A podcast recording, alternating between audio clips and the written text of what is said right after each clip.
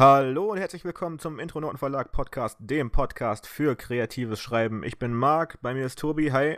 Hi. Und wie man es bei uns eigentlich schon gewohnt sein sollte, geht es bei uns immer um irgendeine Art von Entertainment, seien es äh, Filme oder Serien oder Bücher oder Comics oder Videogames, whatever. Und wir philosophieren dann immer so ein bisschen über die Art und Weise, wie Storytelling in der jeweiligen Sache, die da vor uns liegt, dann funktioniert, was uns auffällt, was wir besonders finden, was wir interessant finden und was wir generell einfach erwähnenswert finden. So auch heute, wie angekündigt, geht es heute um Collateral, den 2004er Film von Michael Mann, über den ich auf jeden Fall gleich noch ein bisschen was erzählen möchte. Ähm, das ist nämlich ein sehr, sehr interessanter Regisseur. Aber wie immer äh, starten wir eigentlich so ein bisschen mit Tobi. Wie hat dir der Film gefallen?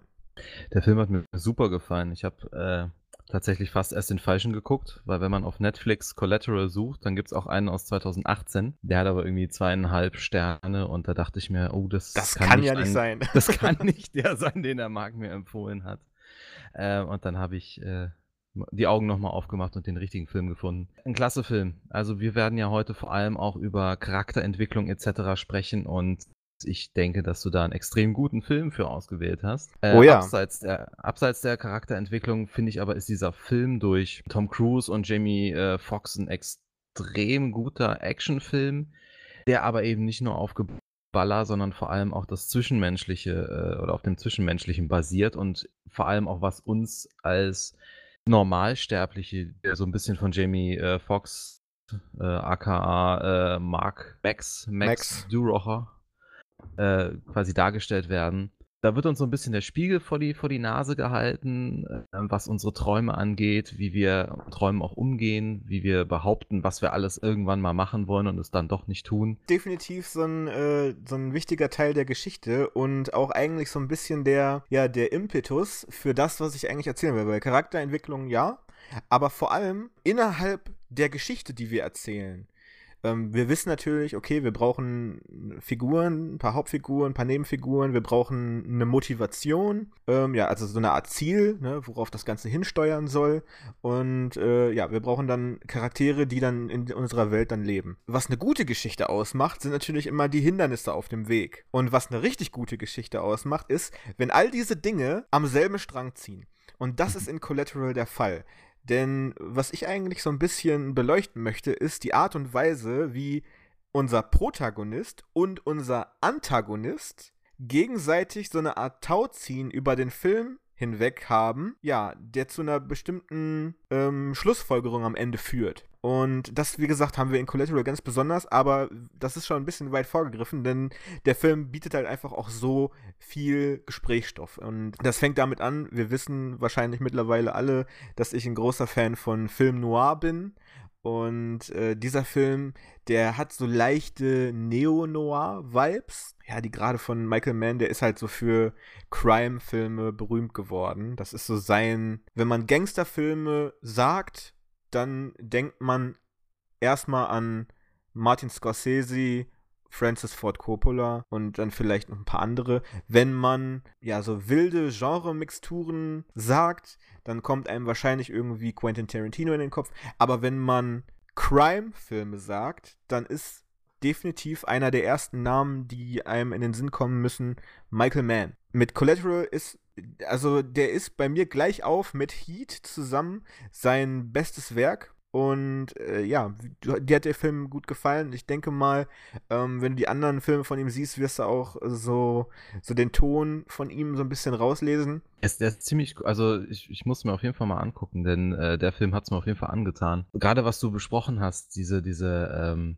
diese Stimmung, die da vorherrscht, ja, dieses so Miami Vice-mäßige, ja, sehen ein Taxi, was über eine leere Straße fährt mitten in der Nacht, dieses, dieses Feeling, was er, was er vermittelt, auch über die mhm. Musik, die extrem. Licht von Straßenlaternen. Genau, das, diese, einfach diese Farbgebung, ja, allein schon das macht so viel aus in dem Film. Da muss man echt äh, mit, mit offenen Augen quasi gucken, was man ja sowieso tun sollte. Ja, klar. Ähm, ich finde den aber auch von der Story her super, ja, also wir haben, wir haben ja unsere, unsere beiden oder den Protagonist und den Antagonist. Der Max ist unser Protagonist. Er ist ein Taxifahrer, der seit zwölf Jahren Taxi fährt und äh, eigentlich immer nur so versucht, Geld beiseite zu legen, um seinen großen Traum, einen Limousinen-Service Die zwölf Jahre. zu können.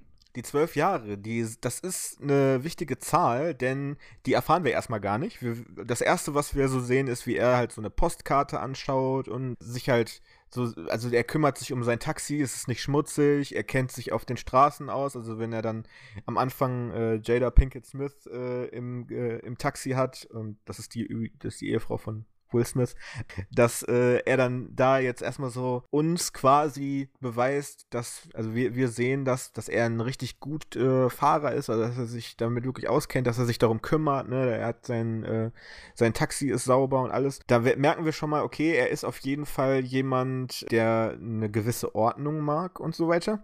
Und dann kommt ja später, dann äh, geraten die ganzen Sachen natürlich in Gang und dann sagt er ja irgendwann auf Nachfrage, dass er schon seit zwölf Jahren hier arbeitet, obwohl er eigentlich ja diesen Traum hat, den er sich verwirklichen will, aber irgendwie, die, dann fällt halt die Frage so ein bisschen so äh, ganz, ganz organisch auf, warum hat er das denn noch nicht gemacht? Weil ich meine, wenn man zwölf Jahre lang Taxi fährt und eigentlich nur den Job macht, um Geld beiseite zu äh, äh, legen, um einen Limousinen-Service aufzumachen, das ist halt sein Traum, dann fragt man sich natürlich, warum, äh, warum sitzt der immer noch in einem Taxi? Weil zwölf Jahre sollten eigentlich genü genügen, um irgendwann diesen mutigen Schritt zu wagen, ne? Genau, es sind eben diese Ausreden, die wir uns äh, täglich erzählen, um uns irgendwie davon eigentlich fernzuhalten, unsere Ziele und unsere, unsere Träume wirklich zu verwirklichen.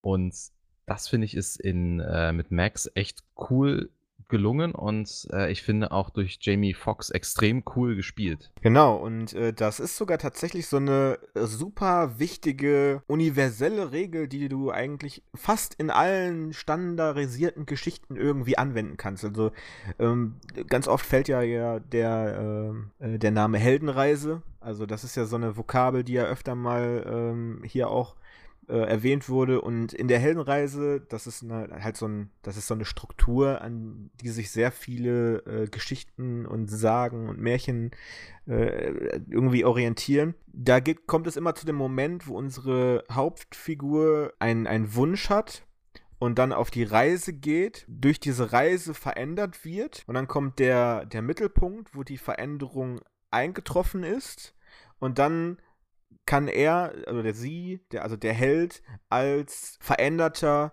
in Anführungszeichen verbesserter äh, Charakter die äh, den Kreis wieder schließen und wieder zurückkommen. Das ist, das ist so ganz, ganz grob die Heldenreise. Wir werden das auf jeden Fall nochmal ganz speziell im, im Detail besprechen, aber hier ist es halt so, dass unser Hauptcharakter Max halt so einen Wunsch hat und dann geschehen halt die Geschehnisse aus Collateral, aus dem Film und er wird von der von seinem Gegenpol, also der Antagonist Vincent, gespielt von Tom Cruise, ist genau das Gegenteil von ihm. Der ist alles, was er nicht ist.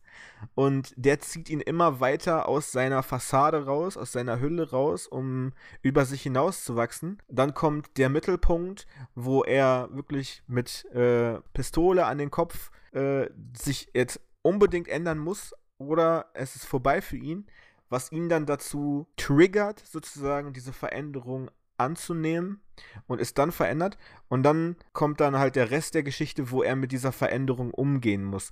Das kann man dann ungefähr, also hier an diesem Beispiel Collateral kann man das halt so in zwei Hälften unterteilen. Ähm, das hat jetzt nichts mit äh, Drei-Akt-Struktur zu tun, also, sondern einfach nur die, die, die Entwicklung des Charakters. Das sind zwei Hälften. Die erste Hälfte ist, ähm, kann unser Held seine Schwäche überwinden. Und dann kommt dann der Punkt, wo dann alles sich zuspitzt und dann die Frage beantwortet wird.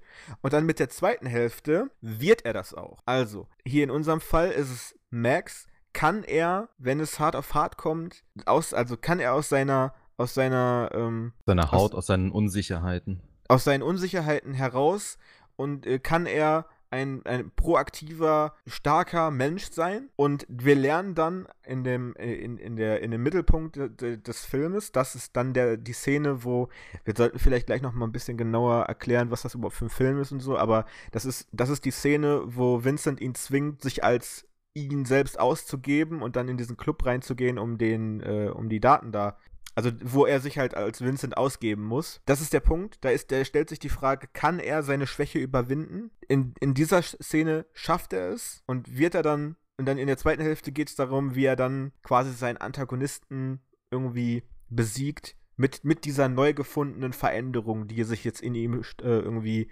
manifestiert hat. Und gerade wenn du, wenn du seine Schwäche am Anfang eben ansprichst, die finde ich sehr cool dargestellt, weil gerade am Anfang lernen wir eben Max, Max kennen, der sich besonders gut in der Stadt auskennt und äh, wir bekommen eben die erste Fahrt mit äh, dieser Annie, die Rechtsanwältin ist, meine ich. Mhm. Äh, das ist äh, Jada Pinkett Smith, die, genau. die auch eine sehr gute Schauspielerin ist. Fand ich auch, ja, auf jeden Fall. Und da bekommen wir eigentlich mit, dass er schon, dass er schon Eier hat irgendwo. Also er ist, äh, die, die Schwäche, die du ansprichst, finde ich, wird tatsächlich erst richtig klar und wird einem auch erst deutlich, als er dann auf Vincent trifft, der wirklich sein, sein Gegenpol ist, der eiskalt ist, der seinen Job macht, wo es keine Diskussionen gibt, ja, der keine Träume hat, der einfach nur das macht, worauf er Lust hat. Oder beziehungsweise wofür er bezahlt wird in dem Fall. Und das fand ich cool versteckt, weil ich am Anfang dachte, ja, Max wirkt trotzdem wie ein, wie ein cooler Dude, der, ähm, und wie du schon eben sagtest, diese zwölf Jahre, die er schon arbeitet, die sind zu dem Zeitpunkt noch unklar. Ähm, dass man wirklich denkt, ach, der wird, sein, der wird seinen Traum verwirklichen, aber eben darüber, dass wir ihn im Gegenspiel mit seinem Antagonisten dann viel mehr kennenlernen und seine Schwächen dann eben sich auch offenbaren. Als er dann eben sich dafür bezahlen lässt, dass das Taxi den ganzen Abend gemietet wird, was ja eigentlich verboten ist in den naja. USA. Ähm, das ist ja dann so der erste Moment. Und äh, da, da geht er dann schon so, da merkt man einfach, dass er ein schwacher Kerl ist. Und das wird noch extremer, als dann eben die erste Leiche auf seinem Auto landet. Genau, und äh, das hast du richtig erkannt. Das ist äh, schon, da, da wird man schon ein bisschen ähm, ja, tiefer in die Psyche so ein bisschen eingelassen. Aber das ist auch dann äh, dem geschuldet, dass Vincent halt so ein, so ein starker Charakter ist und ihn einfach dann dazu zwingt. Also ähm, Max, der, äh, der kann natürlich lamentieren und äh, was von irgendwelchen äh, Regeln erzählen, aber das interessiert Vincent gar nicht. Der sagt, du machst das so, wie ich das jetzt will. Punkt. Ja, ne? was, der, genau, was, was an der Waffe äh, liegt, die ihm irgendwann an den Kopf hält. Ja, aber auch an der ähm. Art und Weise, wie Vincent sich gibt. Und ja, äh, Vincent ist, wäre ja. nicht an diesem Punkt angelangt, wo er sich jetzt befindet, wenn er, wenn er halt auch irgendwelche Schwäche zulassen würde. Und Vincent der hat die ganze Zeit die komplette Kontrolle in diesem, in diesem, äh, in diesem Taxi. Hm, das stimmt. Das stimmt eigentlich auch im ganzen Film fast, ja. Mhm. Bis, bis, zum Ende, wo eben dann äh, Max so ein bisschen die Kraft zurückgewinnt. Genau, ab dem Mittelpunkt, wo Max merkt, dass mehr in ihm steckt, als er sich selbst zuzutrauen wusste. Da, wo er sich dann äh, selber als Vincent ausgibt. Und das ist halt einfach so perfekt dargestellt. Das ist nicht nur wirklich die Mitte des Films, es ist auch der Moment, wo, wo Max selber realisiert, dass er, dass es, dass er jetzt gegen die Wand äh, gedrückt wird. Er hat jetzt, er ist jetzt, jetzt gibt es keinen Ausweg mehr. Er kann sich da nicht mhm. mehr rauswieseln, sondern er muss jetzt stark sein. Und dann nimmt er seine Brille ab und dann, dann spielt er. Dann weiß er, okay, ich muss jetzt äh, stark wirken. Und in, in der Art und Weise, wie er so tut, als wäre er stark, merkt er, dass er tatsächlich eine gewisse Stärke hat. Und die wird sich dann in der zweiten Hälfte des Filmes, nachdem halt diese Transaktion stattgefunden hat und er halt ähm, dadurch dann beflügelt und bestärkt wurde, dass er es geschafft hat sozusagen, dann kommt halt der Moment, wo, wo Max erkennt, dass er sich auch ein bisschen stärker gegen Vincent aussprechen kann. Dann kommen dann öfter dann Widerwort, dann kommen dann stärker mal auch irgendwie ähm, ja Versuche, um dem Ganzen irgendwie zu entgehen auf, äh, ja, auf, auf eine, auf eine äh, Konfrontation hinaus. Das ist stimmt, genau, das ist richtig. Also er versucht ja wirklich dann, man, man merkt schon, dass da eben äh, mehr in ihm erwacht. Und vor allem finde ich cool, dass das Ganze ja so ein bisschen bei seiner, also bei Max Mutter entsteht. Denn mhm. ähm, ja. Vincent bekommt mit, dass, dass äh, Max Mutter ihm so ein bisschen hinterher telefoniert, weil er sich nicht gemeldet hat. Er kommt nämlich jeden Tag eigentlich ins Krankenhaus und sagt ihr zumindest mal Hallo. Und Vincent und findet dann heraus, dass er auch die Mutter die ganze Zeit belügt und somit ja sich selber belügt, indem er der Mutter erzählt, dass er seinen Limousinen-Service ja schon längst am Laufen hat. Und genau, Vincent äh, zerstört natürlich diese Lüge jetzt vor der Mutter nicht direkt, aber man sieht dann schon in den Blicken, die sie sich dann hin und her werfen, dass hier äh, Linien überschritten wurden und äh, dass das möglicherweise ja gegeneinander verwendet wird. Und das finde ich ganz cool, dass gerade die Mutter da noch eine Rolle spielt, denn häufig unsere Schwächen, die wir haben, ne, die kommen immer auch gerne vom vom Elternhaus oder wird ja auch gerne da drin gesucht, wenn man so möchte. Mhm. Ähm, und vor allem eben auch aus der Meinung unseres Elternhauses, ja. Das, äh, kennt, glaube ich, jeder, wenn wenn man mal mitbekommt, dass vielleicht der eigene Vater oder die eigene Mutter mal einen blöden Spruch, äh, über einen erzählt oder eben bei bei bestimmten Sachen nicht Ja, so stolz ist, wie man es gewohnt ist, das trifft einen dann noch mal härter, das. Genau, und das trifft ihn da so krass, dass er in in dem Moment ja auch die Initiative ergreift und die Tasche von äh, von Vincent klaut und wegrennt. Genau, und all dies wäre nicht passiert, wenn nicht dieser ja, dieser Moment passiert ist, wo, wo er merkt, dass er auch eine gewisse, ja, eine, eine gewisse ähm, Mitentscheidungskraft über die G Geschehnisse des Abends hat. Und als dann letztendlich her herausgefunden wird, dass, also wenn er dann merkt, dass eines der ähm, Ziele, die Vincent äh, erledigen muss, weil haben wir vielleicht gar nicht noch so richtig erwähnt, aber Vincent ist der Taxipassagier sozusagen, der ihn äh, zwingt, ihn von A nach B zu fahren, weil er dort Leute umbringt. Er ist nämlich ein Auftragsmörder. Und äh, wie sich dann in so einer Geschichte natürlich das Schicksal fügt, ist dann das letzte Ziel, was er dann ähm, abhaken muss, die nette Frau, die er ganz zu Anfang im Film äh, chauffiert hat, mit der er sogar irgendwie so eine Verbindung aufgebaut hat, die ihm dann sogar seine Telefonnummer gegeben hat, worauf er natürlich auch schon, schon sehr stolz war, dass das funktioniert hat und die dann natürlich dazu führt, dass er sie dann retten kann. Aber auch das muss ja erstmal, ähm, also die, diese Art von Mut muss ja erstmal in einem aufgebaut werden. Findest du das in dem Moment zu konstruiert oder ist das Nein. einfach schön, weil sich dann der Kreis schließt? Nein, weil im Endeffekt, er, er bringt sie ja weg und genau da steigt Vincent ja ein. Äh, zu konstruiert wäre es gewesen, wenn er, äh, wenn das Ganze auf anderem Wege passiert äh, wäre. Mhm. Aber dadurch, dass wir am Anfang äh, so einen schönen Moment haben, wo wir ihn kennenlernen, wo wir äh, erstmal gar nicht gar nicht wissen, dass sie jetzt später nochmal wichtig ist. Ich meine, dadurch, dass es eine bekannte Schauspielerin ist, die da gecastet wurde, ist es ein bisschen ähm, ja ungünstig, unglücklich, da man halt dann so einen Verdacht schöpfen kann. Aber ähm, jetzt mal einfach in der Welt gesprochen, denken wir, okay, das ist jetzt so ein One and Done, die sehen wir nicht wieder, das ist einfach nur die, die Einführung in die Geschichte, damit wir alles äh, miterleben und wie organisch sie dann auch die Telefonnummer gibt, das sind ja alles Sachen, die so eingestreut werden. Ähm, die das Ganze dann ja rückwirkend irgendwie total perfekt schließen. Und das habe ich nämlich und um mir da jetzt selber noch mal kurz ein bisschen auf die Schulter zu klopfen, das habe ich in Schmerzflimmern, in meinem Roman, nämlich auch gemacht. Ja, ganz am Anfang, ähm, wenn unser Hauptcharakter bei dem Speeddating sitzt und dann die verschiedenen Damen vor ihm sitzen, dann kann man denken, okay, das ist jetzt so das, äh, das Intro der Geschichte, da lernen wir die Figur kennen, da lernen wir die, ähm, äh, übernatürliche Fähigkeit an ein paar Beispielen kennen. Also ein Speeddating ist natürlich auch ein super Weg, um dann äh, an möglichst vielen verschiedenen Charakteren was zu zeigen. Aber dass ich da dann schon Hinweise einbaue, die dann für den späteren Verlauf des, äh, der Geschichte notwendig sind, ich meine, wenn, ich weiß nicht, wie gut du dich noch an das Buch erinnerst, aber jetzt, wo ich drüber nachdenke, ist die Ähnlichkeit zu Collateral echt riesig, weil auch unser Hauptcharakter von Schmerzflimmern ist in einem Gemütszustand am Anfang. Er ist zwar jetzt kein, kein Feigling per se, aber er ist ein sehr lethargischer Mensch, der, ja, der so das Interesse an Menschen verloren hat und auch überhaupt gar nicht mehr äh, versucht, das irgendwie aufzuhalten, die zu retten. Und durch diese Veränderung, die er dann in dem in der Geschichte durchmacht, ist er am Ende dann doch jemand, der äh, mutig ist und eine ja äh, ein Leben zu retten versucht. Genau wie halt unser Max, unser Jamie Foxx hier ebenfalls, denn äh, der vom Anfang, der hätte wahrscheinlich äh, nicht den Mut gehabt, diese ähm, Brieftasche, äh, also diese, diesen Aktenkoffer dann zu klauen und äh, dann sich äh, von Max durch die U-Bahn jagen zu lassen.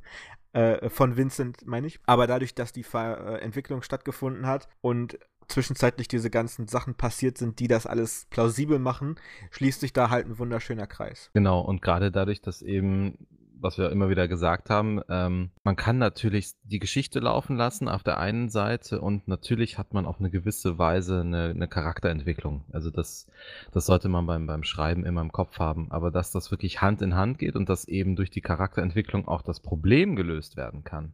Also ich bin mir Ähm. sicher, dass viele, die den Film gesehen haben, nicht damit gerechnet haben, dass die äh, Dame äh, vom Anfang tatsächlich noch später nochmal wieder auftaucht, sozusagen. Hm, Das stimmt. ja. Und äh, das ist halt so eine Sache, die ich halt auch immer ganz gerne mache. Ne?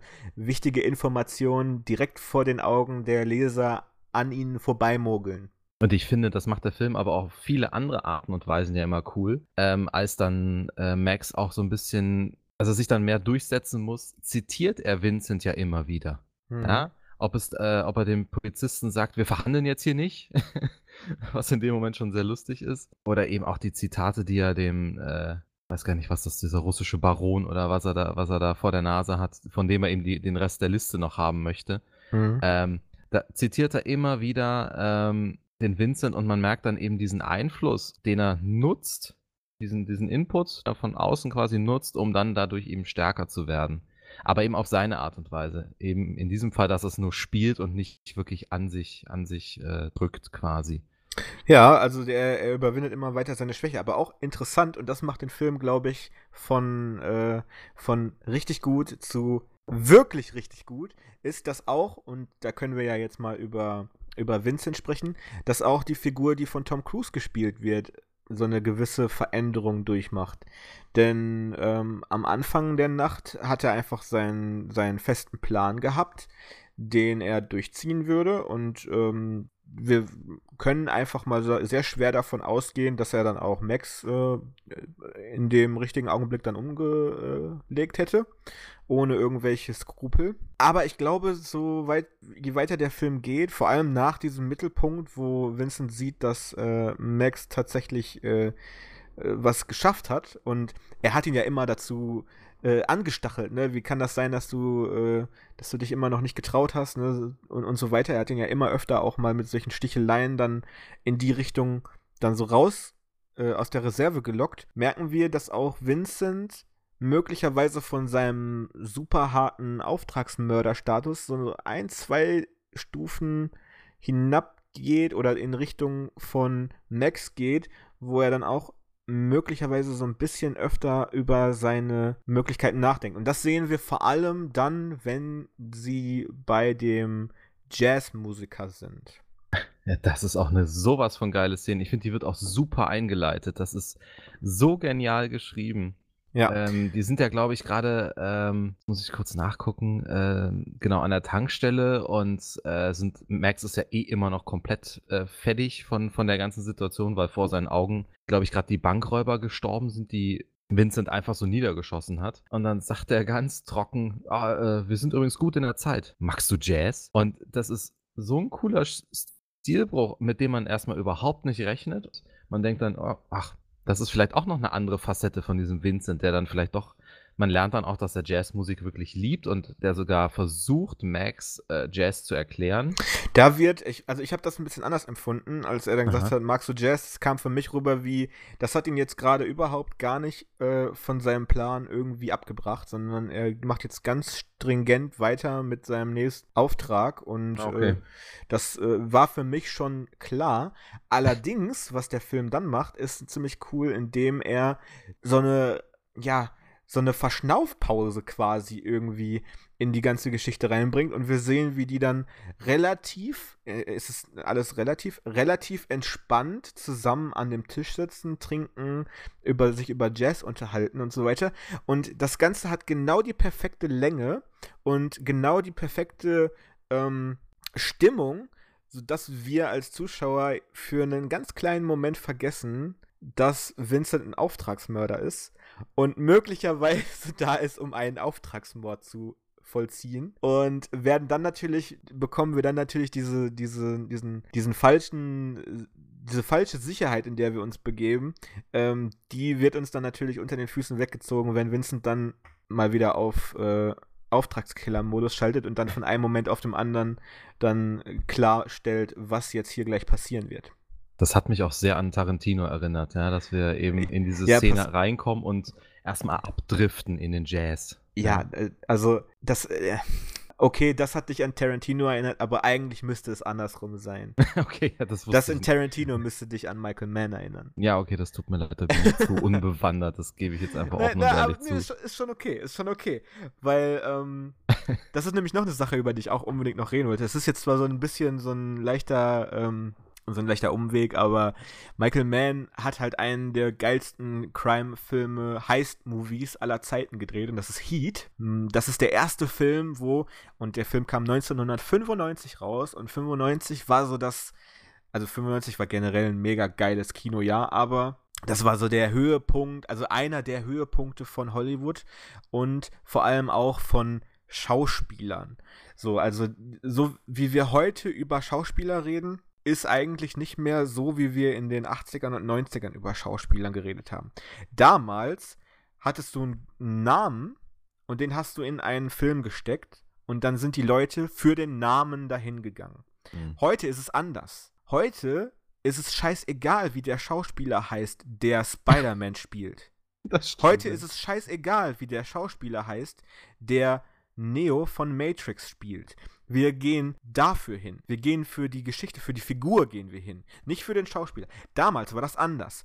Und zwei Schauspieler, die ja relativ klar als die besten Schauspieler ihrer Generation gehandelt werden, waren Al Pacino und Robert De Niro.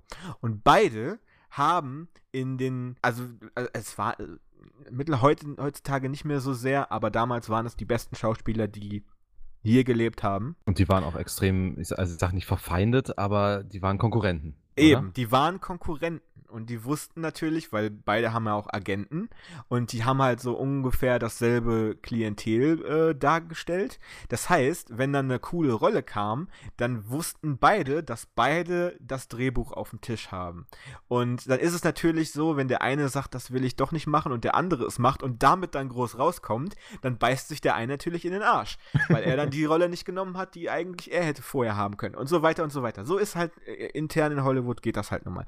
So, die beiden größten Schauspieler derzeit und äh, dann auch noch verfeindet. Ne? Seit äh, Generationen sind das die geilsten Filme von denen, ne? die dann immer sich gegenseitig zu toppen versuchen. Und er hat es geschafft, Michael Mann hat es geschafft, beide Schauspieler, nicht nur beide Schauspieler in denselben Film reinzubekommen, den heißt Movie Heat.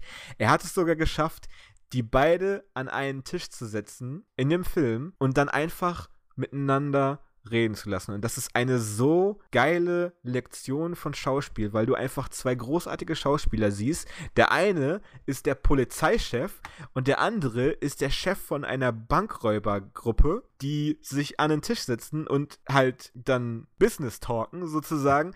Und das ist so geil gemacht und das hatte mich dann auch jetzt gerade wieder so ein bisschen daran erinnert, weil wir jetzt gerade über über so einen Moment sprechen, wo zwei an einem Tisch sitzen. Und das war halt auch so einer. Ne? Eigentlich sind diese beiden Figuren in Heat komplett verfeindet, aber in dem Moment, weil man, äh, ich weiß nicht, das, äh, äh, man, man hört ja manchmal so von so Sprichwörtern wie äh, Ehre unter Dieben und äh, der Kodex, Ehrenkodex und so weiter. Und wenn dann tatsächlich sich mal ein Polizist und ein, äh, und ein Bankräuber, also ein Räuber und ein Gendarm, an denselben Tisch sitzen und einfach mal die, die Jobs mal eben bei, äh, ähm, ähm, beiseite legen und einfach mal miteinander diskutieren darüber, was passieren wird, dann ist das, dann äh, hat das nicht nur eine total geile Spannung, sondern hat auch einfach dur- dadurch, dass es halt auch gute Schauspieler sind, einfach einen super coolen Moment und der ist halt dann auch in die Filmgeschichte eingegangen. Und da merkt man, dass gute Schauspieler sowas auch ausmachen. Und das ist ein Fun Fact, den viele jetzt nicht wissen. Aber Heat ist ein Film, den Michael Mann schon mal gedreht hat. Und ich weiß, das, du denkst dir jetzt so, hä, wer hat den schon mal gedreht? Ja, er hat ihn sechs Jahre vorher schon mal gedreht, als äh, TV-Film, dann, da hieß der Showdown in L.A. Und da waren halt einfach dann TV-Schauspieler drin. Mhm. Und er hat diesen Film gedreht, aber er war so überzeugt von seinem Drehbuch, dass er sich sicher war, dass wenn er das Ganze nochmal, aber halt eben fürs Kino mit, mit besseren Schauspielern, mit, mit großen Schauspielern, die halt was auf dem Kasten haben, wenn er das nochmal dreht, dass der Film dann ein Riesenerfolg wird. Als TV-Movie und es, und du kannst das, das kannst du, bei YouTube kannst du dir das angucken, wo die Szenen nebeneinander gestellt werden. Der hat manche Szenen eins zu eins gleich gespielt. Und dann ist diese Szene, wo die an dem Tisch sitzen, äh, hat die gleich gedreht. Und dann ist diese Szene, wo die an dem Tisch sitzen, auch in dem, in dem TV-Film drin. Aber da wirkt die nicht annähernd so geil wie in, in Heat. Das ist, das ist Wahnsinn. Ja klar, wenn du, wenn du wirklich gute Schauspieler hast, die einfach wissen, was in dem Moment wichtig ist, ja. Ich glaube, das, äh, das hat schon einen Grund, warum die teilweise so hohe Prämien bekommen für die Filme. Da hat er, also gerade Michael Mann hat da halt ein super Händchen für und auch in Collateral mit Jamie Foxx 2004 ist, das war so der Höhepunkt von Jamie Foxx. Er hat, glaube ich, kurz danach auch äh, als Ray Charles einen Oscar gewonnen. Er wurde auch für Collateral für seine Rolle in Collateral, in, äh, äh, äh, für einen äh, Oscar nominiert für bester Hauptdarsteller. Ähm, und dann noch Tom Cruise, den man eigentlich, auf den man eigentlich immer zählen kann. Wir, wir sind ja hier beim Intronauten Verlag Fans von Tom Cruise. äh, da da lasse ich nichts drauf kommen. Ja, aber Collateral ist definitiv einer seiner besten Filme, weil er mhm. da halt wieder so ein.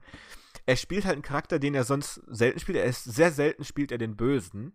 Das sieht man bei Tom Cruise eigentlich wirklich fast gar nicht. Das Aber stimmt. hier spielt er halt einfach mal so, einen, so einen Bösen, der, ja, ich weiß nicht, der hat so viel Charisma und so viel, ähm, wo man da eintauchen könnte, dass man eigentlich wirklich vergisst, dass wir gerade Tom Cruise sehen. Und das ist nämlich auch wieder so ein Ding, ne? weil wir reden von Robert De Niro und Al Pacino. Und Tom Cruise gehörte auch zu diesen Namen, die in den 80ern und 90ern einfach einen Film verkaufen.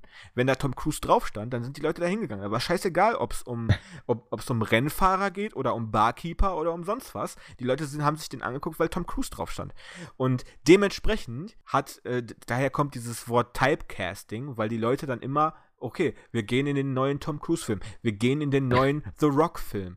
Verstehst du? Wir gehen ja, in den ja, neuen klar. Film, wo er genau eigentlich nur sich selber spielt und wir das sehen, was wir eigentlich immer wollen, weil, weil mhm. wir das kennen. Und Tom Cruise schafft es, weil er halt auch darüber hinaus einfach ein guter Schauspieler ist, schafft es in diesem Film komplett in dieser Rolle zu, äh, zu, äh, zu verschwinden, einzutauchen. Du, du siehst wenn du diesen Film guckst, siehst du nicht Tom Cruise. Das finde ich auch. Und genau, so, so, das ist Klischee, das bricht er damit komplett. Und wenn wir jetzt nochmal drei Folgen zurückgehen, da haben wir äh, Edge of Tomorrow geguckt. Das ist auch eine, das ist ja. eine komplett andere Rolle und die verkörpert er zu 100 Prozent. Und das finde ich echt Mega geil. Ja, das ist wirklich auch, das sind auch die beiden Filme, die ich immer anführe, wenn mir einer sagen will, dass Tom Cruise ja kein guter Schauspieler sei. Denn, okay, der hat noch ein paar andere Rollen gespielt, wo er noch besser schauspielert, aber wenn man von Tom Cruise redet, denkt man natürlich erstmal an die Mission Impossible Filme, die auch geil sind, aber dann denkt man, okay, er ist der, ähm, der ist der Ethan Hunt, der ist der Jack Reacher, er ist der, ähm, ja, der Typ, der halt eben die Sache klar macht, so. Aber das ist halt, das, das wird ihm nicht gerecht, weil wenn er mhm. Rollen spielt, wo er Schauspielern muss, wo er wirklich nicht nur Tom Cruise sein muss, dann kann er das auch. Dann kommt er auch damit klar. Und das ist halt, wie gesagt, so ein Beispiel, wo man wirklich sieht, dass, äh, dass, dass er diese Rolle wirklich ausgefüllt hat, ausgemalt hat. Das finde ich auch. Und auch das Zusammenspiel mit, mit Jamie Foxx finde ich super. Ja. Also, ähm, wir haben eben schon drüber gesprochen, sie sind wirklich äh, quasi das, das Äquivalent zueinander, aber eben komplett andersrum. Der eine kalt, knallhart und äh, ja, der, der weiß, was er tut, ja. während, während Max einfach eher so ein Träumer ist und der sich zurückhaltend zurückhaltend und weiß auch nicht so recht, wohin mit sich. Und dass die dann eben zusammen diese Reise äh, anstreben, dass es eben auch dann so weit kommt, dass Max Vincent dazu kriegt, wenn man jetzt also in, in, in passiver Art und Weise, ähm, dass Vincent dafür sorgt, dass Max nicht stirbt. Mhm. Das, äh, da gibt es ja auch eine Szene, in der eben ein Polizist niedergeschossen wird, nur damit eben Max nicht stirbt. Und äh, das wird dann am Ende natürlich oder später dann auch eben wieder auf Vincent seine Art oder auf Vincents Art verarbeitet, ja, dass er eben sagt, du kannst auch ruhig mal Danke sagen.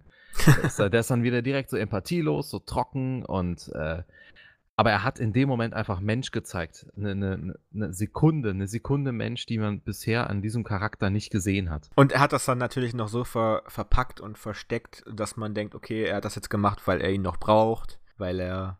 Genau. Weil es genau. zu seinem Plan gehört, sozusagen, weil er die Kontrolle hat und so weiter und so weiter. Wie fandest du denn das Ende? Ähm, ich fand es schon ziemlich geil. Also dieser, dieser Moment, ähm, wo eben Vincent ja, also ich glaube, wir müssen noch ein bisschen weiter vorne anfangen, weil es einfach so dieses, dieser, der, der, der Werdegang dazu so geil ist. Also der letzte Akt, der, der wird halt dadurch eingeläutet, dass, äh, dass Max rausfindet, dass die Dame, die er am Anfang äh, chauffiert hat, sein letztes Ziel ist. Genau, ich hatte sogar noch die Szene davor genommen, als er dann äh, wirklich dermaßen aufs Gas drückt und merkt, dass Vincent ihn eigentlich gar nicht erst erschießen möchte. Dass er dann sogar einen Unfall baut und Vincent dann flüchtet. Ähm, allein diese Szene fand ich wichtig für die Charakterentwicklung, weil da eben Vincent, äh, Max, Max zum ersten Mal das Risiko eingeht. Ja? Er geht volles Risiko. Er arbeitet nicht zwölf Jahre im Taxi und hofft, dass er irgendwann mal seinen Traum äh, verwirklichen kann, sondern er geht volles Risiko, baut einen Unfall und hofft, dass irgendwas Gutes dabei rumkommt. Ähm, Vincent rennt ja dann weg und versucht eben dann äh, Annie äh, zu töten und Max äh, rennt hinterher, versucht noch übers Telefon sie zu retten und natürlich geht dann das, äh, das Handy beziehungsweise der Akku leer. Ich finde, also wenn wir es wirklich auf, auf, auf den letzten Showdown uns beziehen wollen, denn natürlich jagt Vincent äh, beide dann durch, durch das komplette Gebäude und am Ende finden sie sich in einem Zug wieder. Das fand ich so gut. Das ey. war so gut gemacht. Das war auch so spannend, dadurch, dass äh, Vincent ja. einfach auch eine schlaue Figur ist. Ja, der genau. dann äh, auf den Bahnsteig geht und guckt, ob einer aussteigt oder ob der aussteigt, von dem er glaubt, dass er drin ist. Es ähm, wird nicht äh, hundertprozentig klar, dass die ganze Sache ein Happy End haben wird. Nee, das so. stimmt. Und ähm, dass sie sich dann eben getrennt von einer, von einer Zugtür dann äh, gegenüberstehen und beide schießen wie wild. Das, da dachte ich im ersten Moment so, oh, das ist so ein bisschen westernmäßig, alle schießen, keiner trifft. Als sich dann aber Vincent setzt und man dann sieht, oh, da unterm, unterm Blazer, da, da läuft doch ein bisschen Blut raus. Ähm, und das Ganze dann tatsächlich ein Happy End für Max hat. Aber auch die Art und Weise, wie sich Vincent dann gibt, ja, wenn großartig. er selber merkt, großartig. dass das die letzten Momente für ihn eingeläutet sind und er genau. jetzt derjenige ist, der die Nacht nicht überlebt. Genau, nicht ähm, theatralisch, um, sondern bezieht sich sogar auf einen der ersten Sätze, die er mit, mit, äh, mit Max getauscht hat, dass er eben sagt, in der, in der U-Bahn können Leute sterben und es kriegt keiner mit. Genau. Denn ja. das war ja der, der einleitende Satz, ähm, als es um LA geht und ob er denn LA mag. Und da hat Vincent eben gesagt, hier äh, kümmert sich keiner um den anderen und hier kann einer sterben in der U-Bahn und es kriegt keiner mit. Genau, und dass du dich daran noch erinnerst, also dass du diesen, dass du diese, diese Referenz quasi aufgenommen hast, das zeugt davon, dass das richtig gut geschrieben ist. Auf jeden Fall. Das ist, das ist so geil. Ich liebe das ja, wenn, wenn so Sätze fallen und die kommen irgendwann später wieder und haben,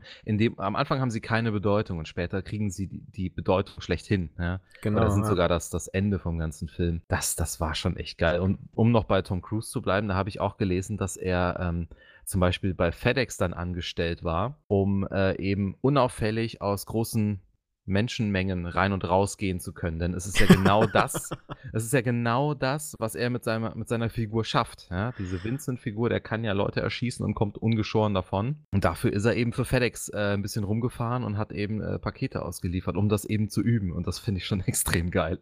Ja, der ist halt wirklich richtig verrückt, der Typ. Ja. Aber er, er macht es ja für uns. Ne? Also er, er mhm. macht es ja weil er will, dass wir ein geiles Kinoerlebnis haben, wenn wir Geld dafür ausgeben, einen Tom Cruise-Film zu sehen. Deswegen sind die Mission Impossible-Filme alle so geil, denn der, der hat sich am Set einen Fuß gebrochen, der hat sich an einen, Flie äh, an einen äh, startendes Flugzeug äh, draußen dran gehangen, er hat sich an den höchsten äh, Turm der Welt äh, festgebunden draußen und so weiter. Ne? Also der, der ist komplett verrückt, der ist komplett verrückt. Und ich, jeder, der mir erzählt, ja, hier ist das nicht mit Scientology oder so, ja, und er ist verrückt. Das, ja. das, das, muss man jetzt einfach so hinnehmen. ja, das, das kommt uns aber allen zugute. Genau. Es gibt, es gibt ja auch die eine Szene ganz am genau. Ende, wo er mit einem, äh, mit einem Bürostuhl ein Fenster einwirft mhm. und dann durch das Fenster steigt und auf dem Bürostuhl ausrutscht. Das war tatsächlich ein Versehen. Und das sieht man im Film auch, dass das ein absolutes Versehen ist, weil, ne, unser Vincent, der macht keinen Fehler. Der läuft da so durch. Ja. Und der Michael Mann, fand, Michael Mann fand diesen Fehler aber so geil. das sah so gut aus in dem Moment, dass er gesagt hat, komm, das lass mal drin. Das ja, manchmal ich, muss man damit auch einfach dann spielen. Ne? Das, das finde ich, das, das haben wir ja vor zwei Folgen auch schon besprochen, eben die, die Realität in, in Filmen. Und da gefiel mir zum Beispiel auch die Szene, als Max äh, versucht, eine Scheibe zu zerschießen und dann ist die Waffe noch gesichert und dann hält er sich so das, das, den Pulli noch vors Gesicht, damit er bloß nicht getroffen wird von irgendwelchen Glasscheiben. Und das, äh, das ist so eine coole Szene und das so, solche, solche minimalen Dinger in Filmen finde ich immer großartig, die einfach noch zeigen, da sind echte Menschen vor unserer Nase. Ja, und äh, Collateral ist einfach von vorne bis hin, das ist kein zu langer Film. So, da ist alles detailliert und genau geplant und schön ähm, durchdacht vor allem. Und das ist so das Wort, auf das ich da eigentlich immer mhm. hinaus will. Weil, wenn du solche Figuren hast, die. Dieser Film ist im Grunde ein großes Tauziehen zwischen Max und Vincent. Und alles, was drumrum passiert, passiert drumrum. Und ja, lässt dann halt eben das, äh, das Tau ein bisschen zu ihm und ein bisschen zu ihm wanken. Und wir, wir werden halt einfach mitgenommen, mitgerissen. Und das ist eine Nacht. Und diese Geschichte die bezieht sich tatsächlich auch auf nur auf diese eine Nacht.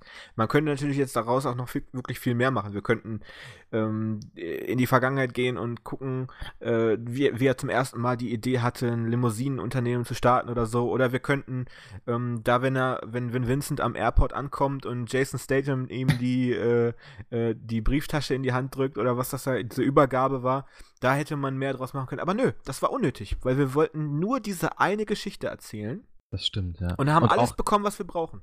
Und es wird ja so ein bisschen angeteasert tatsächlich, ja. Wir, wir lernen ja kurz äh, Vincent, oder Vincent erzählt ja kurz zu seinem Vater, der ihn ja nur geschlagen hat. Da macht er einfach im Endeffekt nur so ein paar blöde Witze dann darüber. Und es wird das finde ich ist fast schon so ein Fingerzeig, so nach dem Motto, das von, von Michael Mann. Nach dem Motto, mein Film hat es nicht nötig, jetzt so einen, einen riesengroßen äh, Flashback zu haben, in dem jetzt erklärt wird, warum Vincent der böse Kerl ist, der er ist. Ne, das, der ist der, der ist sehr authentisch da drin und fertig. Also, Collateral. Der brauchte ja. auf jeden Fall ähm, mal seinen Platz hier bei uns in den Podcasts und das, äh, ich hoffe, du wirst dir auf jeden Fall auch noch mal Heat angucken. Der ist, glaube ich, auch irgendwo zu streamen. Und, oder zumindest wenigstens mal bei YouTube äh, die, diese Gegenüberstellung von Heat und der TV-Version, die sechs Jahre vorher von Michael Mann gedreht wurde. Also es ist wirklich sehr aufschlussreich, was da, äh, was da zu sehen ist. Ansonsten würden wir nächste Woche, und es ist leider schon wieder soweit, wir sind jetzt äh, ein bisschen ins Schwafeln gekommen, aber dafür ist der Podcast ja da. Nächste Woche wollen wir wieder über was ganz anderes sprechen. Ich habe mir da was gedacht, weil wir wollen ja immer mal so ein bisschen hin und her jumpen und gucken, was, was, wir, was, was für eine Welt wir noch nicht besucht haben und so weiter. Und du hast gerade Flashbacks gesagt und ich möchte gerne mal über einen Film reden, der aktuell auf Netflix zu sehen ist ist ein Kultfilm. Und wir haben zwar schon hier und da mal so einen Film besprochen, der möglicherweise als Kultfilm ähm, bezeichnet werden kann oder vielleicht auch in Zukunft irgendwann ein Kultfilm sein wird. Aber mal wirklich so, die, was macht denn einen Kultfilm aus oder was macht generell eine Geschichte aus? Weil das Ganze basiert tatsächlich auch noch auf einem Buch. Ähm, kennst du den Film die Braut des Prinzen. Boah, ähm, es sagt mir was, ich habe ihn aber, glaube ich, nicht gesehen. Im Original heißt der Film The Princess Bride und ist ein absoluter Kultfilm und ich bin mir ganz sicher, dass er dir gefallen wird. Den möchten wir uns dann für nächste Woche einmal vormerken. Also für alle, die jetzt gerade zuhören und sich äh, schon mit Collateral auseinandersetzen. Jetzt nächste Woche könnt ihr wieder mit einstimmen, indem wir über die Braut des Prinzen sprechen. Was danach dann stattfindet, das wissen wir noch nicht. Das könnt ihr uns aber gerne vorschlagen. Und zwar, wenn ihr eine E-Mail an